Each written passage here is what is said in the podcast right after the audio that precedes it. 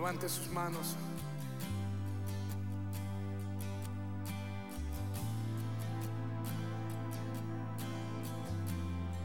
Dios te bendiga. Nuevamente tu hermano Alexander con otro mensaje de exaltación y edificación a tu vida.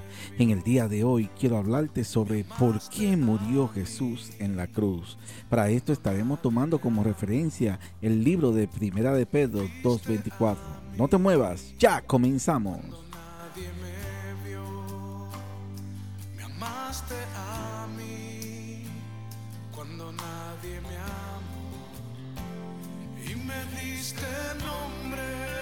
Primera de Pedro 2.24 dice, quien llevó él mismo nuestro pecado en su cuerpo sobre el madero, para que nosotros, estando muertos a los pecados, vivamos a la justicia, y por cuyas heridas fuisteis sanados.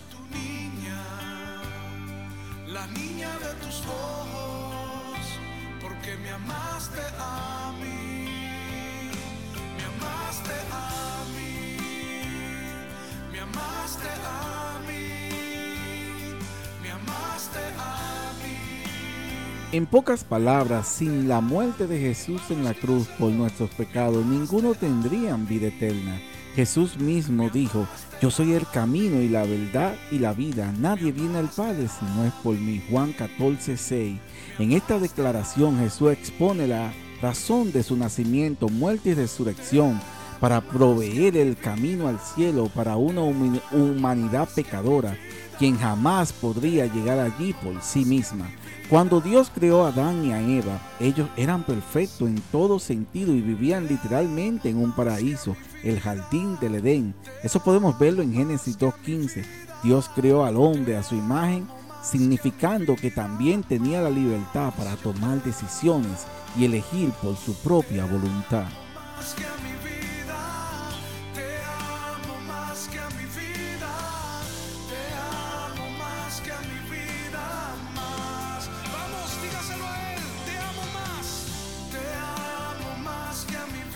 Génesis 3 describe cómo Adán y Eva sucumbieron a las tentaciones y mentiras de Satanás.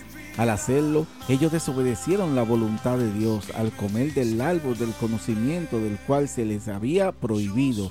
Y mandó Jehová Dios al hombre diciendo, de todo árbol del huerto podrás comer, mas del árbol de la ciencia del bien y del mal no comerás, porque el día que de él comieres ciertamente morirás. Eso podemos verlo en Génesis 2, 16 al 17. Este fue el primer pecado cometido por el hombre y como resultado toda la raza humana está sujeta tanto a la muerte física como a la muerte espiritual en virtud de nuestra naturaleza pecadora heredada de Adán.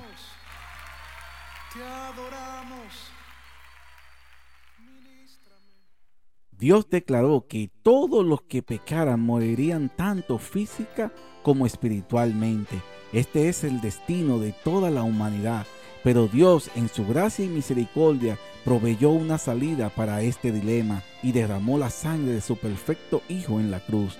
Dios declaró que sin derramamiento de sangre no se hace remisión, Hebreos 9:22, pero la remisión es provista a través del derramamiento de sangre. La ley de Moisés, Éxodo 22 al 17, proveía una forma para que la gente fuera considerada sin pecado o justa a los ojos de Dios, la ofrenda de los animales sacrificados por el pecado.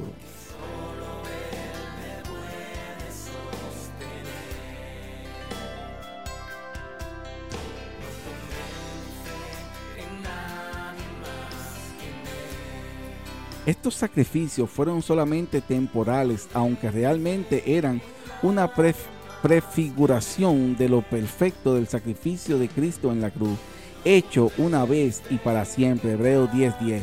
Esto es por lo que Jesús vino y por lo que Él murió, para convertirse en el último y final sacrificio, el perfecto sac- sacrificio por nuestros pecados. Colosenses 1:22 y 1 de Pedro 1:19. A través de él la promesa de la vida eterna con Dios se vuelve efectiva a través de la fe de que aquellos que creen en Jesús, para que la promesa que es por la fe en Jesucristo fuese dada a los creyentes. Gálatas 3, 22.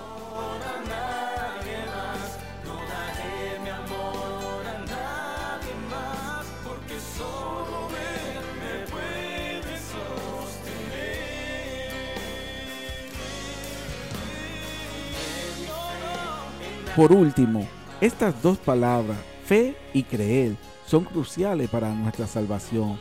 Es a través de creer en la sangre de Cristo derramada por nuestro pecado que recibimos la vida eterna.